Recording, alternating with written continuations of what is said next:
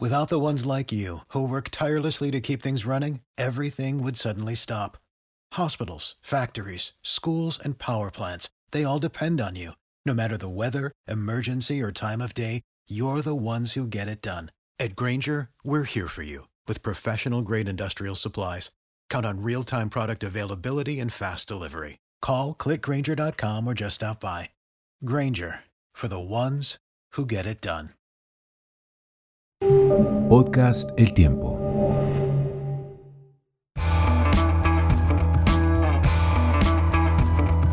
Degeneradas. Por fin hablamos nosotras.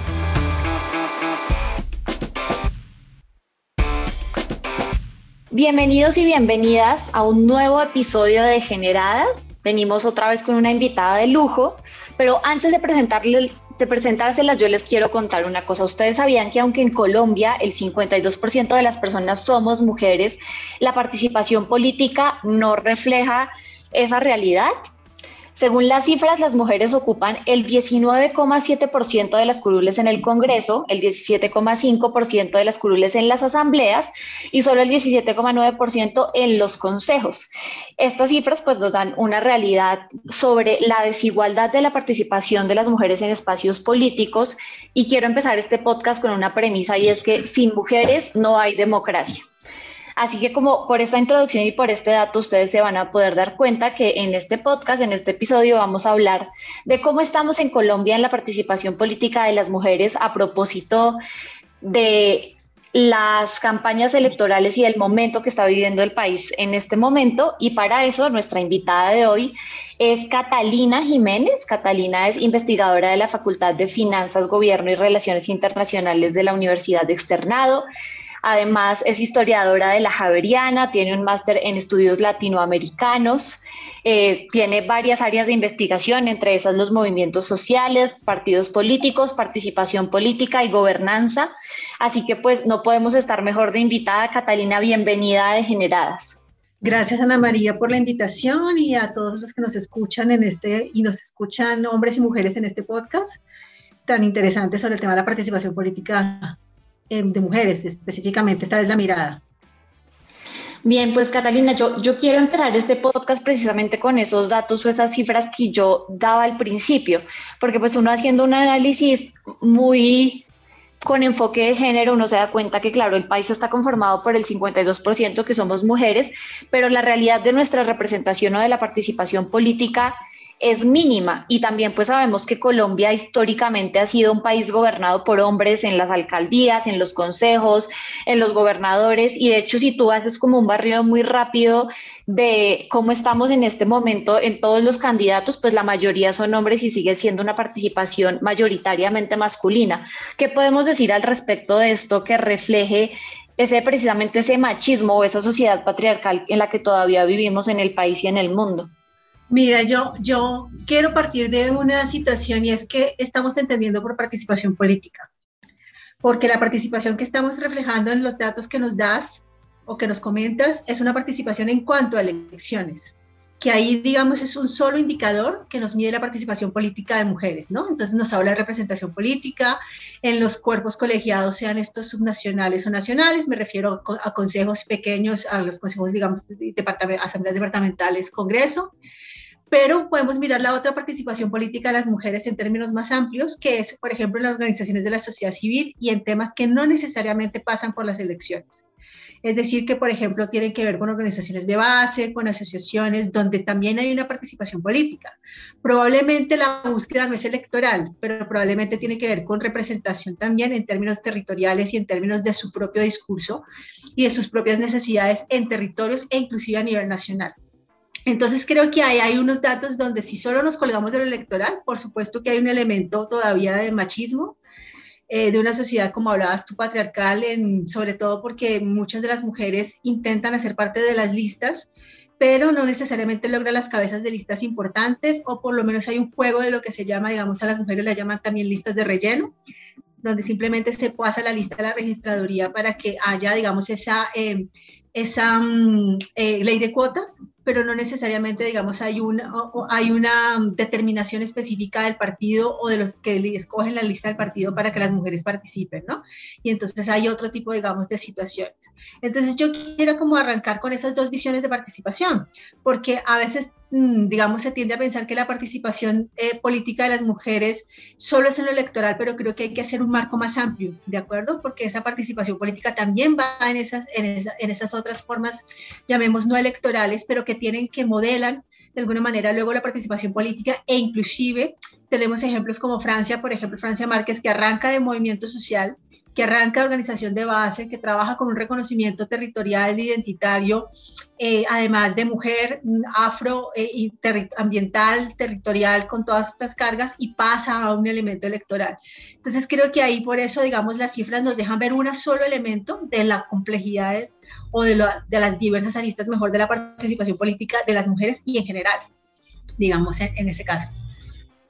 Yo, creo que tú tocaste un tema muy importante que también ha sido reflejado mucho en estas elecciones y es que esos movimientos de base que tú nos nombras y esos otros movimientos que tienen una incidencia política diferente y tal vez una agenda diferente a la electoral, sí han calado mucho en estas elecciones, porque por ejemplo está Estamos Listos, que también viene como siendo un movimiento de mujeres que obviamente incursiona en la política electoral con una propuesta muy fuerte y muy transformadora.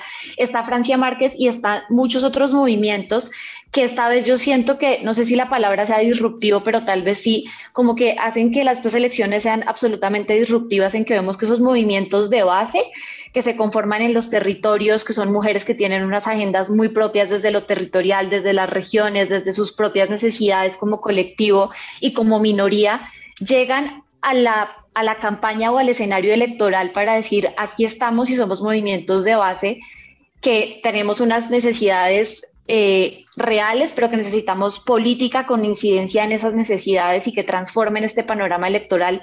Y yo creo que eso es una muy buena noticia para el país y creo que es la primera vez que lo vemos en las elecciones. Yo no sé, tú desde, desde tu conocimiento, ¿cómo ves esto y cómo ves esta llegada de estos movimientos sociales y desde, desde estas otras formas de organización a al escenario electoral?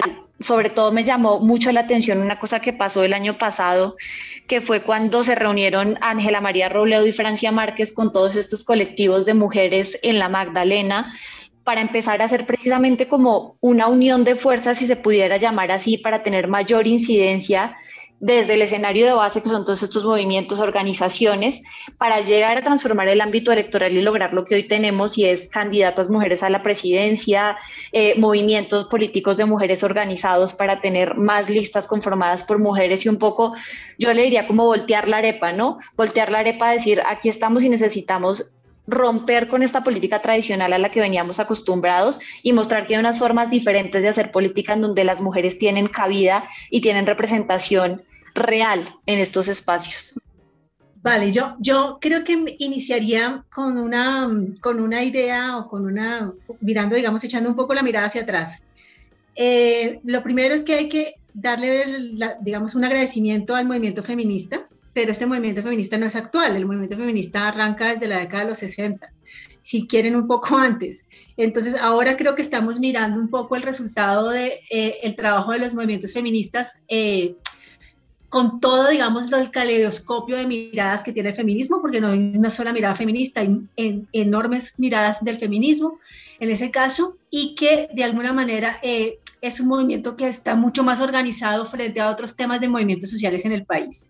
Me refiero que el tema de mujeres es un tema mm, donde ellas, a pesar de las dificultades y las mujeres de dificultades, han podido organizarse bastante, han podido crear una nutrida, digamos, información, una nutrida incidencia política, una nutrida incidencia social, territorial y de reconocimiento del trabajo.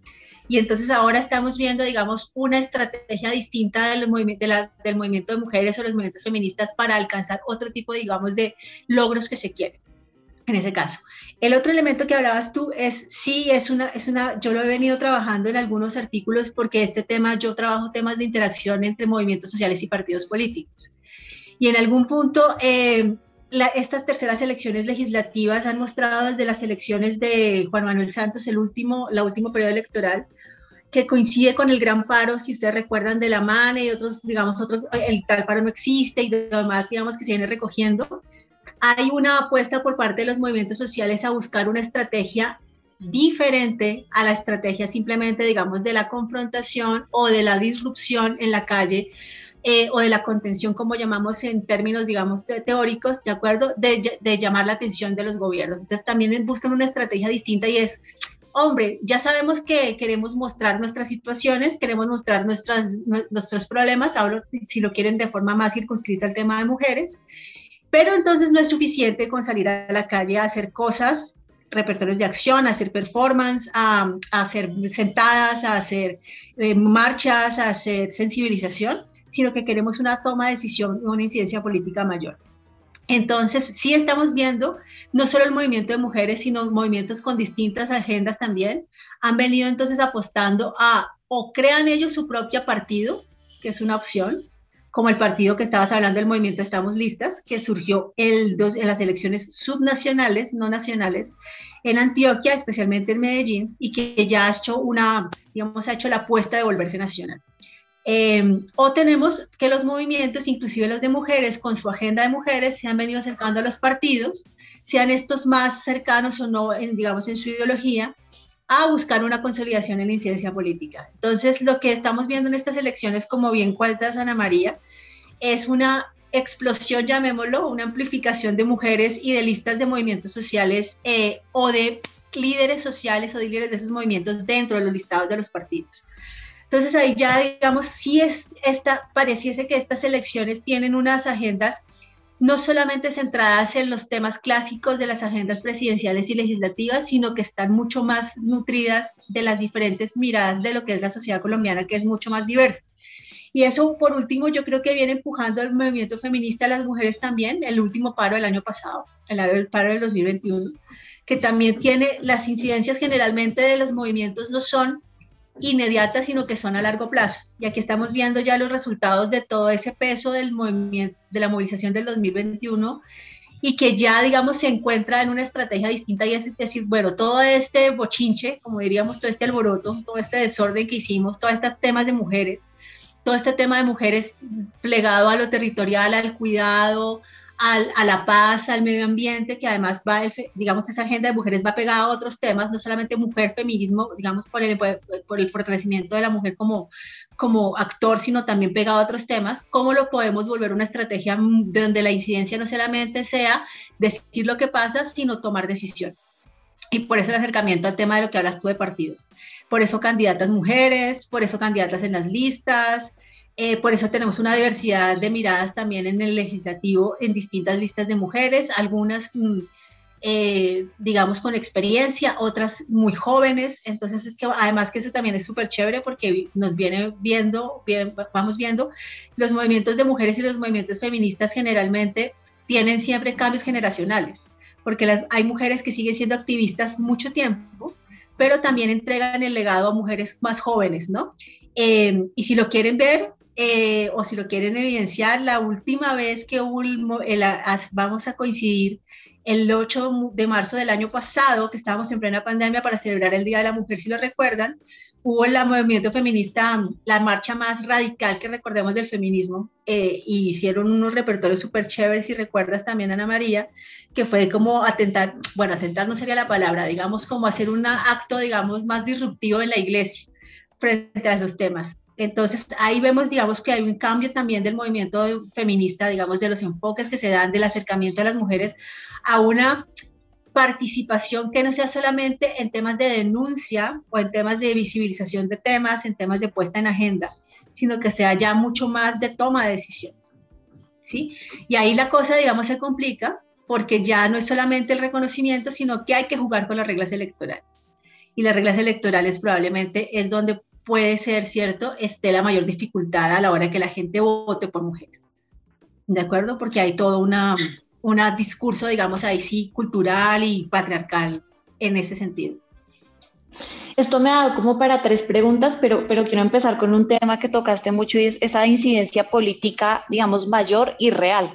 Porque yo creo que en Colombia ha pasado, ha venido pasando algo y es que sí, hemos, las mujeres han venido rompiendo ese techo de cristal para participar, para tener mayor incidencia y para llegar a espacios por elección popular, pero siento que ha pasado una cosa que han venido eh, resaltando y se puede decir, denunciando los movimientos feministas, y es que no basta con que las mujeres lleguen a estos cargos si no están comprometidos con una agenda real de lo que tú dices, de la agenda feminista, la agenda con enfoque de género, pegado a otros temas que también son importantes, como por ejemplo el cambio climático, eh, políticas reales para de migración y otros tantos temas que están muy pegados a la agenda de los movimientos políticos feministas.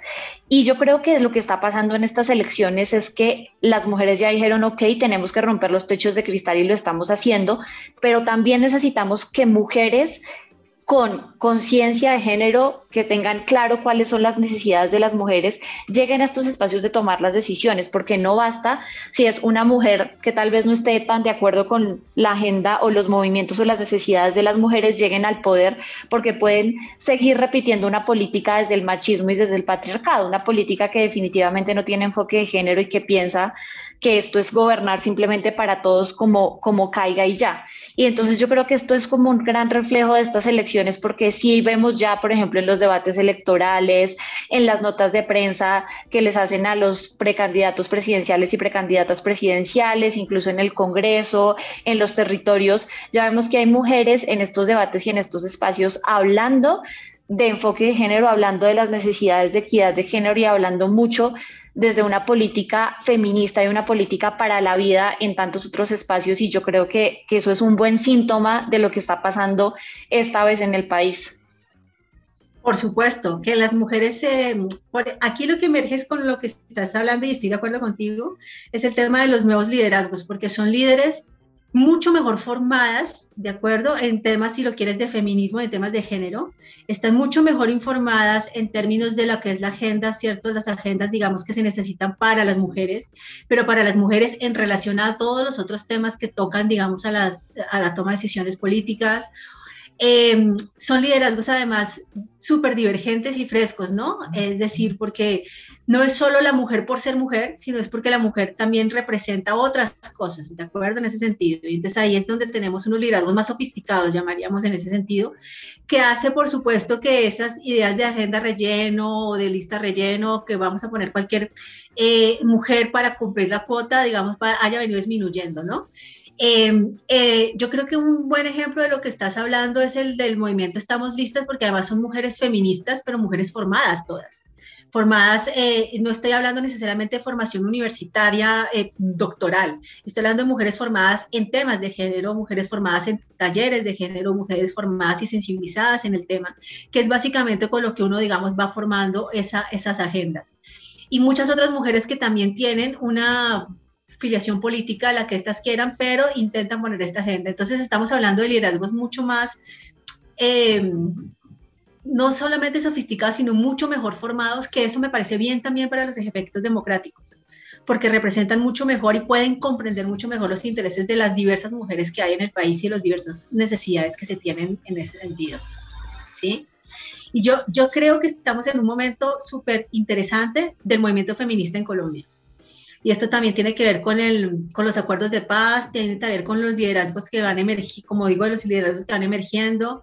Eh, creo que a pesar de las situaciones de violencia que todavía persisten y de conflicto, diría yo, eh, las mujeres siguen siendo figuras muy importantes en los territorios, sobre todo a nivel de base, para que las comunidades se acojan a ellas y eso las hace, digamos, con muy, muy, muy fuertes, ¿no? No estoy hablando solamente del modelo femenino creador, estoy hablando de un modelo femenino también distinto, ¿no? Digamos, amplificador, ¿no? También que sea capaz de jugar con las lógicas institucionales que hay, porque también esas lógicas son las que tenemos que jugar como mujeres, ¿no? En ese caso.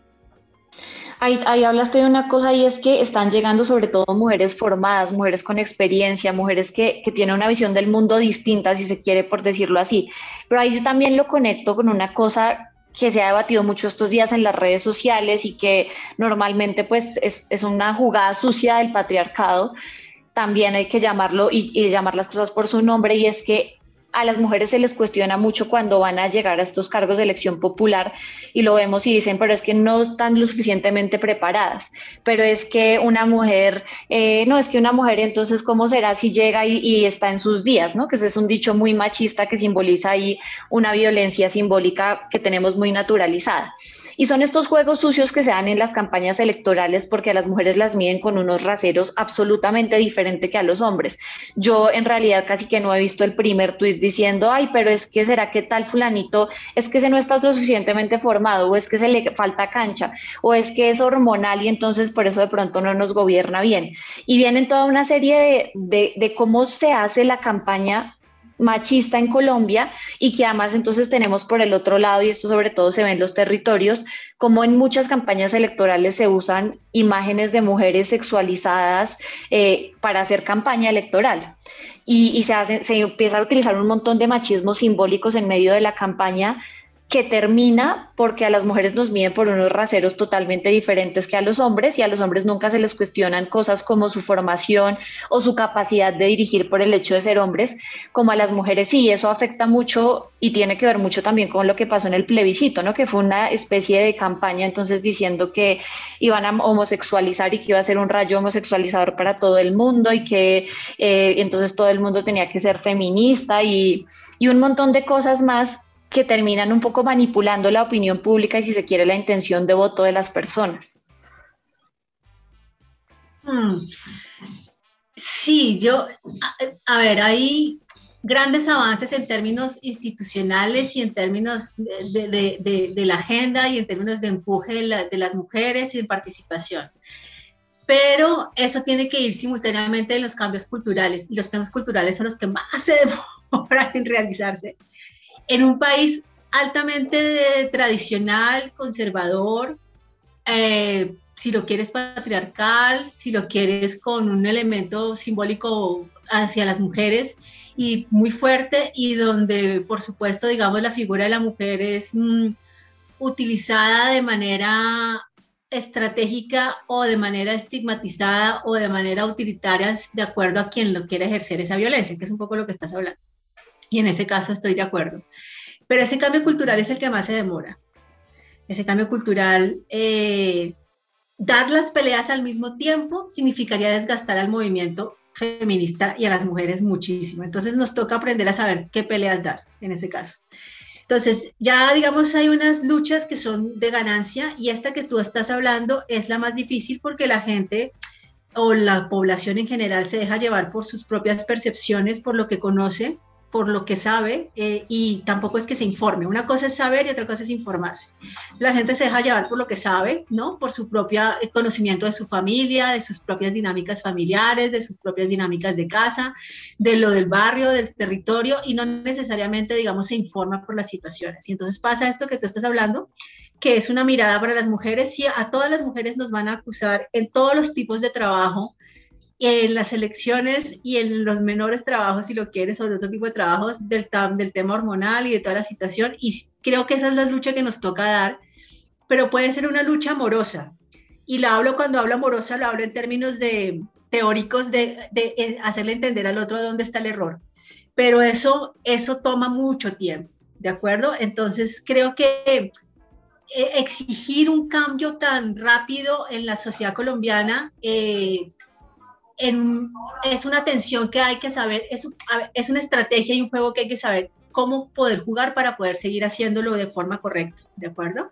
Y ahí yo creo que ese juego que hablas tú, ese, ese cambio necesario a nivel cultural y además, eso toca hacerlo casi cierto que de forma, como te digo, como filigrana, pero las elecciones son un aspecto para hacer esos cambios. El elemento educativo es otro. Ahora, las redes son súper peligrosas en ese sentido. Yo no estoy diciendo que las redes sean malas. Las redes son altamente democratizadoras porque democratizan la información o por lo menos el acceso a la misma. No necesariamente democratizan la calidad de la información. Eso, digamos, es otra cosa. Y ahí entonces nos estamos dejando llevar más por eh, la poca calidad de la información, por eh, ese juego que se hace también mm, en una competencia electoral, como estás hablando, de de disminuir al otro y en este caso disminuir a la otra, ¿de acuerdo? Que son las mujeres y haciéndolas con todo este sentido que tú estás hablando, con toda esta carga, que además para muchas mujeres también está normalizada, ¿no? Es decir, hay muchas mujeres que también hacen, hacen parte, digamos, de estos elementos y que los aceptan, que no se indignan y no se molestan por esa situación. Eh, hay mujeres que dicen... Eh, tienen razón, eso pasa, eso sucede, o ella no lo haría bien porque no gobierna bien su casa o porque la mujer es separada. Entonces hay unas situaciones, digamos, allí también donde creo que es donde está la otra gran lucha, la otra gran arena, ¿no? Entonces son, son dos, dos arenas muy fuertes para jugar y en una, digamos, hemos avanzado más rápido que en la otra pero no significa que no se pueda avanzar, solo que esos cambios son extremadamente complicados, lentos, en sociedades muy tradicionales, muy conservadoras como estas, como las latinoamericanas, por ejemplo, y eso que Colombia es un poquito más avanzada que otros casos, como, como México, por ejemplo, ¿cierto? Como Perú, como el mismo Chile, a pesar de que Chile siempre se ve como un espejo súper, súper moderno, es una sociedad tremendamente conservadora y donde el tema también del feminismo todavía está ahí luchando por salir, si los recuerdan ustedes también el, la canción y todo lo demás de las últimas surgió en Chile, por ejemplo, porque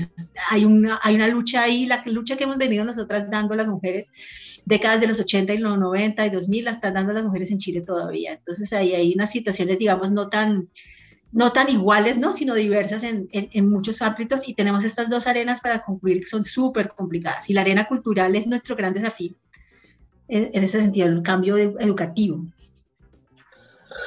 Bueno, y ya para ir cerrando, porque nos estamos extendiendo, aunque este tema de verdad quedaría como para cuatro episodios seguidos, no quiero dejar pasar sin algo que tú acotaste en la, en la primera, en tu primera intervención y es este tema de que muchas veces para algunos partidos políticos o para algunos políticos las mujeres dentro de las listas se ven como el relleno, ¿no? A pesar de que tenemos esta ley de cuotas que por, por supuesto aumentó, que antes era una ley de cuotas que el 30% de las listas a consejos, asambleas, Cámara y Senado tenían que ser mujeres y ahora pues se elevó al 50%, pero muchas veces eso se ve como un relleno, como mira rapidito a quién tenemos que meter y pues digamos, e, esto se ha cambiado un poquito en estas elecciones porque uno ve listas como con más sentido y con mujeres que ocupan los primeros puestos en las listas, por supuesto que sí, pero todavía sigue siendo como si para los partidos y para la política tradicional, tradicional incluir las mujeres tuviera que ser como por obligación, ¿no? No es como, en muchos casos no es una cosa que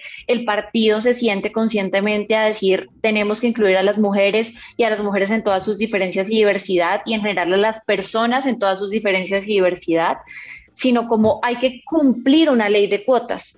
Y esto pues también es, es un fenómeno que refleja mucho lo que pasa a nivel democrático en Colombia y a nivel electoral.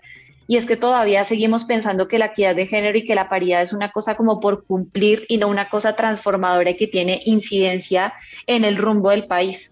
Claro, ahí entonces mira que llegas a una situación que pasa mucho y yo emergería dos cosas ahí. Uno es los partidos políticos buscan sobrevivir en el sistema político, como sea. Eso implicaría, por ejemplo, que hay ausencia de democratización interna de los partidos, lo cual significa que haya una real, digamos, búsqueda de activistas, de miembros del partido, que sea constante, que se hable, donde se incluyan las mujeres que vayan entrando a ser parte, digamos, de, esos elementos del partido. Y ahí entonces a veces la democratización interna de los partidos políticos eh, es mucho más escasa y termina siendo mucho más vertical en el sentido de que hay hombres que siempre terminan decidiendo porque los partidos se, se perciben muy masculinos, poco femeninos, en ese sentido. ¿No? Porque son tomas de decisiones masculinas, porque los hombres tradicionalmente lo han hecho y demás. Y eso que yo creo que en su obtusidad algunos partidos han sido, han intentado, digamos, encontrar otras, otras voces, pero sigue todavía percibiéndose, digamos, eso, porque los partidos entran en las elecciones en una lógica de competencia electoral. Y no hay que olvidar que los partidos son distintos a los movimientos sociales en cuanto a que el fin para que ellos sobrevivan es ganar curules mientras los movimientos sociales pueden mantenerse cuatro meses eh, o cuatro años, perdón, estar o salir, mantenerse, agruparse, irse, ir a movilización, un tiempo de no hablarse, los partidos si no están presentes en el legislativo o, o, en los cuerpos, digamos, subnacionales o locales, pues simplemente, digamos, no tienen la capacidad de toma de decisión. Y eso hace entonces que tengan unas visiones diferentes. Y eso hace que empiecen a tener unas lógicas de decisión mucho más masculinas, más verticales, menos horizontales, menos incluyentes, ¿de acuerdo? Y cuando hablamos de menos incluyentes es de incluir en sus propias agendas para su competencia temas que puedan ser mucho más seductores a los votantes. Entonces se quedan con los temas más específicos y en eso pueden incluir entonces a las mujeres como relleno que llamábamos. Es decir, que cumplan, como dices tú, Ana María, la ley de cuotas, pero no necesariamente haya una honda reflexión en los partidos de qué es lo que el partido necesita para poder ser, ganar electores. ¿De acuerdo? En este caso, para poder ganar electores, mujeres u hombres, da lo mismo porque aquí en este sentido eh, es inigual, ¿cierto? Para poder que los ciudadanos voten, ¿de acuerdo? En ese, en, ese aspecto. Ahora, eh, las listas relleno creo que son mucho más visibles, no en las elecciones, se siguen presentando, por supuesto, en las elecciones nacionales, pero es mucho más agudo en las elecciones subnacionales, porque las cámaras y las asambleas y consejos necesitan buscar listas y buscan mujeres generalmente de organizaciones de base y sí las ponen a rellenar la lista. Yo creo que en el caso legislativo ahí, ahí hemos tenido mejoras en la lógica institucional, ¿no? Pero se quedan ahí en la lógica institucional porque los partidos tampoco reflexionan sobre qué necesitan. Yo he visto en las, en las agendas de los, de los candidatos eh, explicaciones de qué necesitan las mujeres, pero no creo, pero desde la visión de ellos, ¿no? No, no necesariamente tienen una agenda de mujeres, no necesariamente tienen una agenda de género. No creo que eh, se dejan un poco tentar lo que necesita el partido, lo que necesita el candidato para buscar el voto, pero no hay una real construcción con, de programática sobre las mujeres y la agenda de mujeres específicamente, si lo quieren, o la agenda de mujeres anudada a todos estos temas, ¿no? En ese sentido. Entonces yo creo que siguen viendo todavía a, las mujeres, a, estas agendas o esos temas como temas exóticos. Eh, siguen siendo, por más doctorado que tenga Alejandro Gaviria y Cintia Fajardo y Petro y todos que tienen unos doctorados, a veces siguen teniendo unas salidas tremendamente machistas, pero son porque ah, desafortunadamente ellos son hijos de su contexto hijos de su contexto y por eso entre más doctorados tengan y a veces más postdoctorados uno se da cuenta que sus prácticas eh, son completamente, digamos, invisibles, me explico, no entienden o ellos no comprenden, ¿cierto? Todavía esas prácticas machistas que están inmersas en ellos mismos y que uno nota porque las mujeres sí hemos ganado muchísimo el movimiento en pillarnos eso y en que las mujeres jóvenes se pillen eso. Yo lo hago con mis estudiantes, que las estudiantes se den cuenta que a veces, ¿cierto? Uno mismo o sus compañeros, por más open mind que sean, caen en estas situaciones. Entonces, si lo vemos a nivel chiquito, micro, pues a nivel electoral, digamos, hay un una réplica de esa situación. Entonces creo que hay una baja democratización interna de los partidos para crear listas más sofisticadas y con enfoque de género real. Falta además, cierto, que la lógica institucional pesa más. ¿Cómo voy a sobrevivir al sistema? Y si tengo que rellenar lista, lo relleno, pero con tal de que la registraduría no me moleste para poder cumplir, cierto, esa cuota electoral que se me pide y se me exige para poder competir electoralmente sin que me molesten la Procuraduría o me vayan a investigar y el partido se me desrespetará. Y la última, cierto, tiene que ver con que a pesar, digamos, de esa situación que parece, digamos, tan eh, nefasta, eh, hay avances en las mujeres, pocos, por supuesto, significativos, pero pocos pero significativos. Y a veces los pocos y significativos son mucho más mm, reales, como llamarías tú, y son mucho más sentidos, ¿de acuerdo?, que otros eh, a corto plazo. Entonces yo, yo sí creo, la, digamos, me parece que la sofisticación del menú actual del tema de mujeres en todas las listas nos habla que esto va a seguir avanzando generalmente, porque además hay un cambio generacional de mujeres y vienen mujeres muchísimo más leídas, muchísimo más degeneradas, si usamos la palabra del, del, podcast, muchísimo más disruptivas, mujeres mucho más eh, luchadoras, mucho, más, mucho menos, eh, menos em, menos cobardes, si lo queremos ver así de algún punto, ¿de acuerdo? En ese sentido. Y creo que esto se va a sofisticar mucho más. ¿Mm? Pues bueno, yo, yo voy a hacer aquí una propuesta y es que te, voy a invitar por adelantado a un episodio más adelante a ver cómo queda esta contienda electoral en Colombia, a ver qué ha pasado con las mujeres, qué pasó con todas, qué análisis podemos hacer de cómo va a quedar la cosa, porque por ahora se ve algo muy interesante, como ya lo hemos analizado a lo largo de este episodio, y, que yo sí creo que esto demuestra que cada vez más, no sé si la juventud o cada vez más la población y el momento histórico está pidiendo que se haga una política diferencial y diversa, una política que nos incluya a todos y a todas desde nuestros dirigentes hasta las bases y que eso se está reflejando pues en este momento que estamos pasando por el país. No quiero dejarte ir sin nuestros recomendados de la semana. Si quieres hacer una acotación final, bienvenida. Y de paso, pues invitarte luego para este episodio de análisis a ver qué es lo que va a pasar. Vale, yo, yo acepto encantada porque me parecería es muy interesante ver si nuestras hipótesis eh, se cumplen o no, ¿no? En ese caso, y a ver cuántas mujeres, podemos hacer el comparativo de cuántas mujeres fueron electas en las pasadas elecciones, estoy hablando de las 2018, y cuántas salen las actuales, a ver si realmente hay los avances con con datos empíricos, es lo que quiero decir. Le recomendaba la semana, yo tengo un recomendado que me, me, me, me, gustó mucho porque la mirada de esta novela es sobre dos mujeres mayores. Em, no necesariamente feministas, inclusive porque estaban muy alternas, a muy alejadas por su propio contexto. Este libro es de un escritor eh, eh, español, vasco, que se llama Fernando Aramburu, no sé si lo reconocen, el, texto se llama, el libro se llama Patria. 616 páginas, que se dice mucho porque es un libro extenso, es una novela, digamos, larga, pero se lee muy rápidamente. Cuenta el conflicto en el País Vasco, dos mujeres amigas muy tradicionales, muy metidas en un mundo, digamos, del País Vasco, en una ciudad eh, cerca, creo que cerca de San Sebastián o Bilbao. Eh, y las dos mujeres, hijas de su generación, eh, con algunos, digamos, avances o guiños de, de, empoderamiento de mujeres, pero mujeres que sabían muy bien dónde estaban porque era el contexto en el que ellas habían crecido. Una mujer de ella se casa con un hombre rico, eh, su amiga se casa con un hombre pobre, digamos, pero que son muy amigos todos, no hay una distinción social allí. Lo interesante del asunto es que uno de los hijos de la familia, de una de estas familias, termina metido en ETA y el otro termina, el otro familia termina, uno, el padre, el padre o el esposo ya termina muerto por ETA. Y ahí la lucha entonces es que no es, es entre no quién mató a quién, sino el tema de la verdad porque las mujeres son las que se encargan de buscar la verdad en este caso.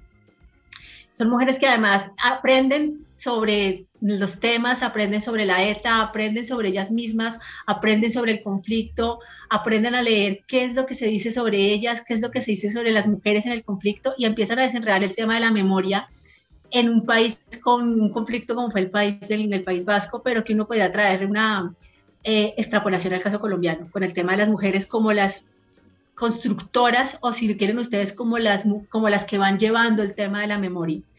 Y es muy interesante porque son mujeres, como digo, eh, que viven el conflicto, pero que arrancan su propio conocimiento ya mayores, porque tendrán 60 o, 70 años. Entonces se encargan de hacer ese peso. Una novela preciosa, las mujeres son las encargadas de hacer el peso de esta situación y del, y del, y del final que es maravilloso. No voy a hacer el spoiler porque el final es la cosa que uno menos esperaría. Entonces es muy, es muy, muy interesante. Bueno, y yo voy a cerrar con un recomendado y es que sigan a Paridad Ya. Paridad Ya es un movimiento em, que tiene una apuesta y que su bandera es esto con lo que yo empezaba al inicio y es que no puede haber democracia sin mujeres síganlas porque sobre todo en esta época que estamos viviendo ellos están sacando un contenido muy chévere sobre cómo está la, la campaña electoral y las mujeres en ella, así que pues nada, síganlas y seguramente van a aprender muchos. Em, Catalina, muchas gracias por estar en este episodio, gracias por ser parte de Generadas y por regalarnos tu tiempo y tus conocimientos para responder estas preguntas que seguramente a muchas y a muchos que escuchen este episodio los van a dejar inquietos eh, para escuchar el próximo que grabaremos al final. Muchas gracias Ana María, al tiempo también por esta, este espacio y me alegra ser una degenerada, creo que todas podemos ser degeneradas. Gracias. Claro que sí. Bueno, y a todos y todas nuestras oyentes, gracias por acompañarnos. Recuerden que pueden encontrar este y todos los demás episodios de Degeneradas, que son debates con enfoque de género, en Spreaker, Spotify, Deezer, iTunes, Apple Podcast y por supuesto en www.eltiempo.com slash podcast. Soy Ana María Montoya y recuerden que nos escuchamos en el próximo episodio.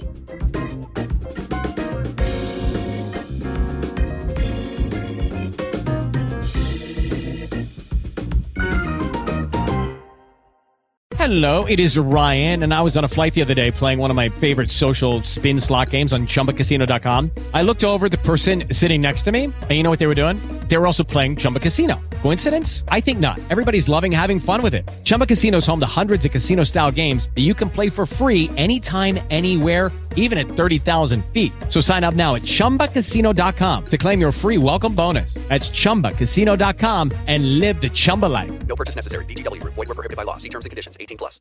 Lucky Land Casino asking people what's the weirdest place you've gotten lucky? Lucky? In line at the deli, I guess? Aha, in my dentist's office. More than once, actually. Do I have to say? Yes, you do. In the car before my kids' PTA meeting. Really? Yes. Excuse me, what's the weirdest place you've gotten lucky? I never win and tell. Well, there you have it. You can get lucky anywhere playing at LuckyLandSlots.com. Play for free right now. Are you feeling lucky? No purchase necessary. Void where prohibited by law. 18 plus. Terms and conditions apply. See website for details.